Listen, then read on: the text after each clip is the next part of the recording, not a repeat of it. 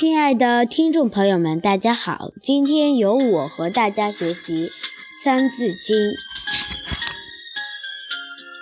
曰国风，曰雅颂，好四诗，当逢咏。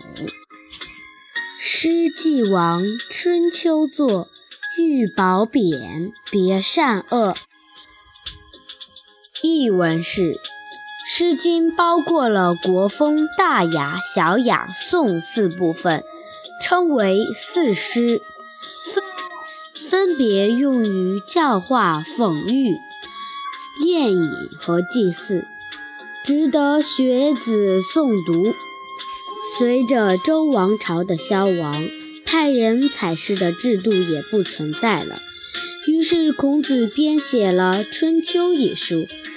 内容有褒有贬，寓意各有不同，以便人辨别忠善奸恶。下面我给大家讲一个故事：孔子修春秋。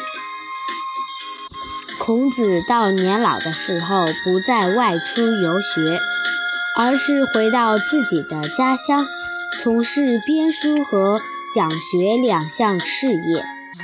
在周游列国时，孔子亲身感受到了周朝礼乐的崩坏，亲眼目睹了社会失序、人心不古、道德沦丧，诸诸侯挟持天子，大夫放逐诸侯，家臣反派大夫，所有的人。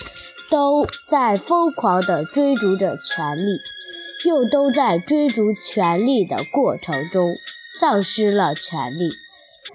可是面对这样的乱局，孔子又无力去改变，他心里觉得困苦极了。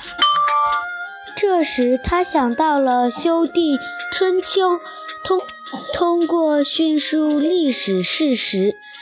将道德蕴藏其中，让人们自觉地领悟到褒贬善恶，以此提供历史经验，告诫后人。